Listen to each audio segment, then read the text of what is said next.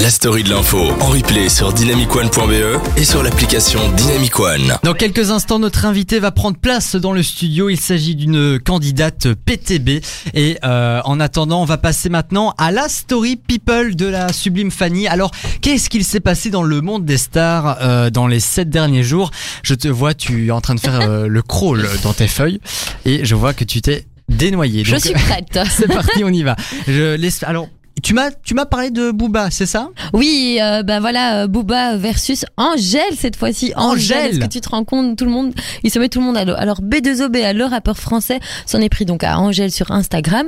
Et pourquoi Eh bien tout simplement, il s'est retrouvé dans l'incompréhension et l'étonnement total en voyant que le plus gros vendeur de disques de l'Hexagone, à savoir lui-même, euh, n'était joué dans aucune des grosses radios de France. Je ne pense pas pouvoir les citer, mais bon Mhm. voilà, on se doute de, de- qui, est- qui sont-elles. À contrario d'Angèle, qui elle l'est sûrement, Ce- sans nul doute, à mon avis, elle passe dans toutes les, les radios françaises aussi. hein. c'est sûr. Sa réponse est Ah, la France, on l'aime quand même. Euh, donc, il a posté ça sur les réseaux sociaux avec la photo de la liste des tops des ventes. Euh, alors, ah, c'est- il faut savoir que lui, il est deuxième plus gros vendeur. Angèle, Angèle est troisième quand même, quoi. Ah oui, Ouais, d'accord. donc ils sont vraiment là très proches. C'est c'est vraiment euh, assez assez étonnant, je dois dire. Et pourquoi Alors- il faut une petite guéguerre alors Alors voilà, ben, en réponse à ça, Angèle a simplement rétorqué un ouais. Je sais pas. euh, Ça, si- c'est de la si répartie. bien dit.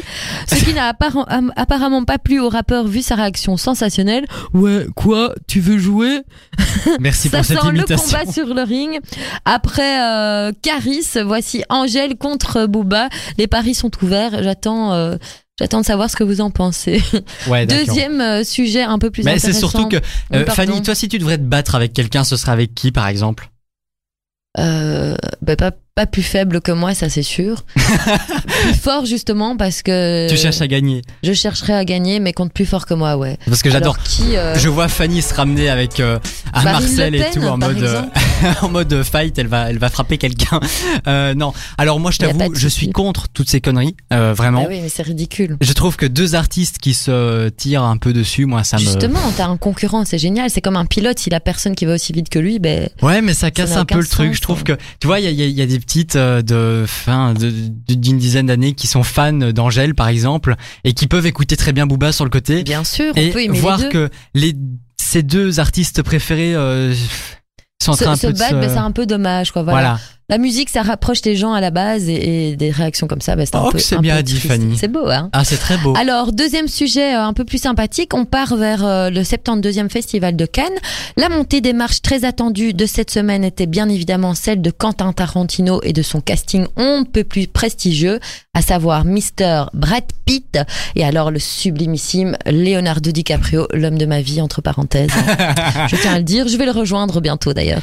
Et, euh, et donc ce pour ce- son film Once Upon a Time in Hollywood, film qui mêle le bouleversement cinématographique de l'industrie hollywoodienne, l'assassinat de Sharon Tate, l'épouse de Polanski à l'époque, euh, assassinat qui était complètement crapu- crapuleux, commis par des membres de la famille secte fondée par Charles Manson en septembre 1969, en pleine apogée du mouvement hippie. euh, hippie pardon. Alors suite à cette projection hier, le film a déjà rencontré pas mal de, de bonnes critiques, euh, qualifiées de hilarant, irrésistible, brillant, le film le plus beau et le plus personnel de Tarantino. Ça vous étonne Moi, pas du tout. Ah bah personnellement. figure-toi que je te vois bien dans les années hippies, moi. Moi aussi. Ah bah voilà.